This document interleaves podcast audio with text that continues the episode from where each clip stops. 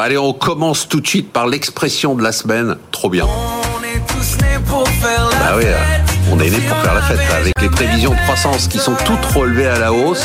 Bon, on avait parlé du FMI déjà la semaine dernière, donc oubliez hein, les récessions, ça y est, on n'en parle plus. C'est la fête et ça énerve d'ailleurs nos banquiers centraux qui trouvent qu'on fait trop la fête.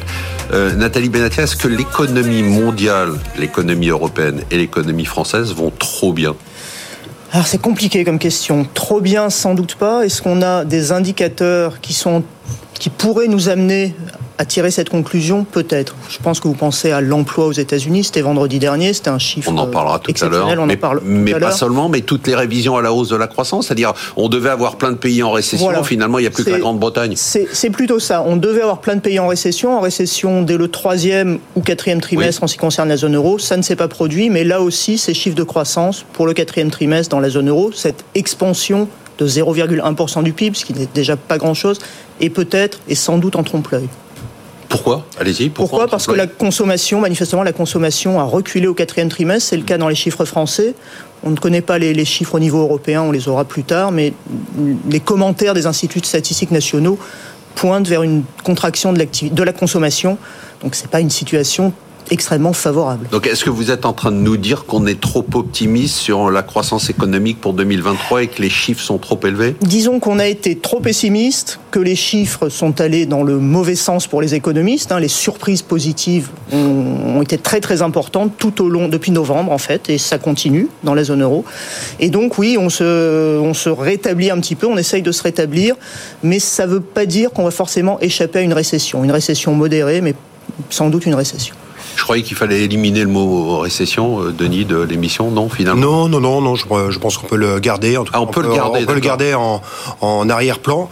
Mais effectivement, euh, pour, euh, pour aller dans le sens de ce que vient d'évoquer Nathalie, je dirais que c'est vraiment par effet de contraste. En fait, on, est passé d'un excès à l'autre, d'un excès de pessimisme à l'automne, vers peut-être un excès d'optimisme aujourd'hui. Et d'ailleurs, quand on va prendre des indicateurs on va dire un peu plus euh, précis, comme par exemple les indicateurs PMI, les indicateurs de directeur d'achat, à l'échelle mondiale, ben, ils sont au niveau de 50. Donc c'est-à-dire une zone où on n'a pas d'expansion de l'activité économique. Donc on voit bien que on est passé d'un zéro très moins à peut-être un zéro plus, mais ça ne fait pas une dynamique très importante. D'ailleurs, quand vous regardez même les révisions de prévision du FMI, euh, puisque ce sont celles-ci qui ont mis un peu oui le feu aux poudres, le feu aux poudres. On s'est dit 0,7% euh, en France, on attendait la récession. Même l'Allemagne 0,1%, c'est pas terrible, mais euh, avec le gaz russe, on pensait qu'ils allaient plonger.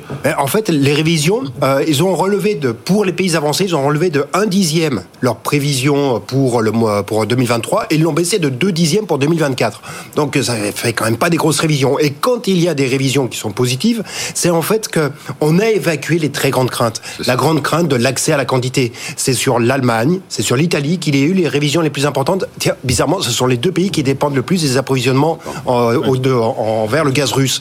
Donc euh, on avait vraiment cette inquiétude qui a créé un effet de thrombose et vraiment cette, cette focalisation sur une récession qui allait être violente pour ceux qui étaient très concernés par les approvisionnements en gaz. On a levé, on a évacué ce, ce coup près. En plus, la Chine a eu le bon goût de lever euh, ses, ses contraintes sur le. C'est quand même un euh, coup de bol énorme, ce redémarrage. Euh. C'est un coup de bol énorme, mais maintenant il faut regarder l'ampleur du, du redémarrage chinois. Et il y a quelques indicateurs. J'aime bien regarder les indicateurs que fait par exemple une boîte comme QuantCube qui regarde des indicateurs à partir des données satellitaires, à partir des données de, flux dans les ports. Enfin, ils vont aller chercher des données un petit peu originales, ça donne quoi des données de trafic.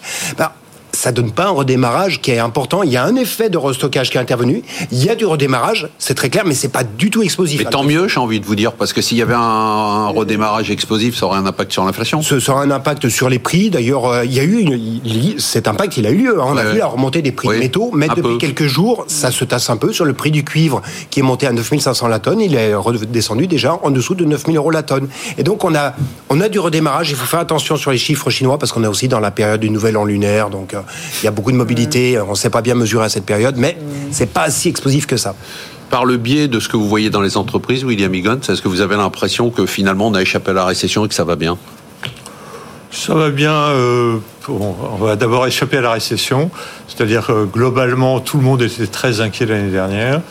Euh, les gens surestimaient l'impact de la hausse des taux. Pour moi, c'était clair que globalement, on, est, on a commencé l'année avec des agents économiques qui avaient du cash par rapport à tout ce qu'on avait connu avant. on est dans une période où, où les agents ont du cash, donc disons l'impact d'une hausse des taux est beaucoup plus faible qu'elle aurait pu l'être.